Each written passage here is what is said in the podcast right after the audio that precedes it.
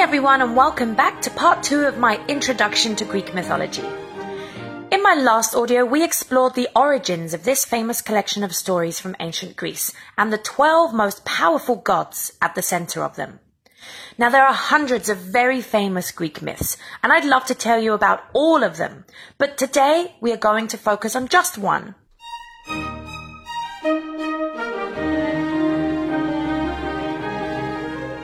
We'll delve into the story, its characters, and more importantly, its moral. For those of you who are unsure what a moral is, it can be defined by the lesson we learn from a story or event. And as we learnt last time, ancient Greek myths always serve to teach its society lessons about life and the right way to behave and the consequences of our actions. So let's begin with a story that involves two Greek gods, Zeus and Prometheus, in the myth known as the punishment of Prometheus. By now, we all know who Zeus is. He's the mighty, all-powerful king of the Olympian gods who ruled the entire universe. But from the very beginning of Greek mythology, it is thought that humans had trouble with the gods. Most gods, especially Zeus, thought of humans as nothing but toys to be played with. But some gods found themselves interested in the human race. Some gods even made friends with the humans. And one of those gods was named Prometheus. So who was Prometheus? Unlike the 12 Olympic gods we talked about last week, Prometheus was the titan god of fire. Titans were the gods who existed before the Olympic gods. And surprisingly, it was Prometheus who helped Zeus defeat the Titans in their great war. Prometheus was known as a symbol of nobility, generosity, and sacrifice for the human race.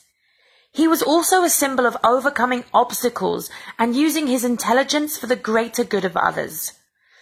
And unlike Zeus, Prometheus understood the value of friendship, kindness, and love.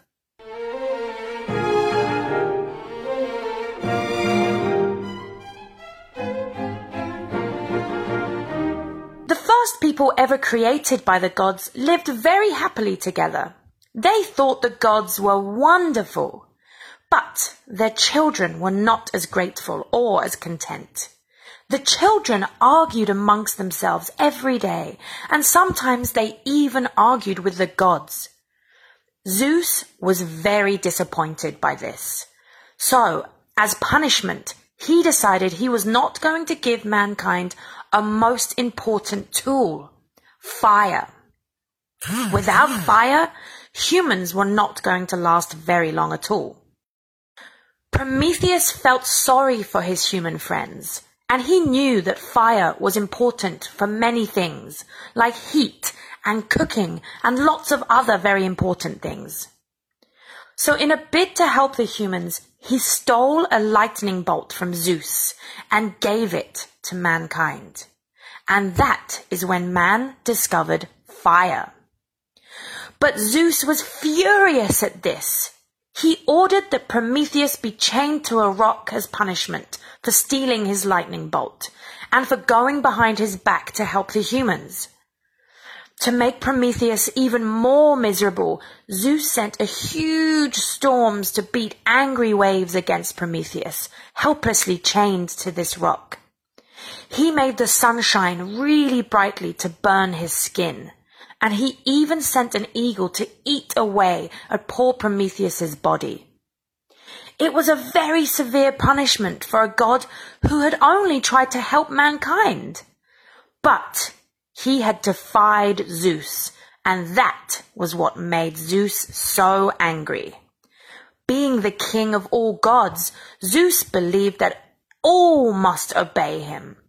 So he valued obedience over friendship.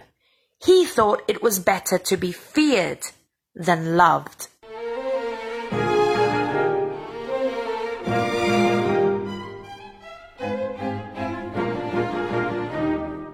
Prometheus endured this punishment for nearly 1,000 years. which is probably not a long time if you're an immortal god, but humans had changed a great deal over a thousand years. And by then, Zeus found humans quite entertaining, and he no longer cared if anyone rescued Prometheus or not. So finally, it was Hercules, son of Zeus, who released the helpless god from his chains. So, what moral do we learn from this story? Is it better to obey orders to avoid punishment? Or is it better to do the right thing to help others by disobeying orders, but in doing so endure punishment? What do you think? Overall, I think this myth teaches us that, like Prometheus, it is more important to be generous and to make personal sacrifices to help other people. Doing what's right for the greater good of the human race will always triumph over obeying the power of someone who doesn't care for friendship, kindness, or love.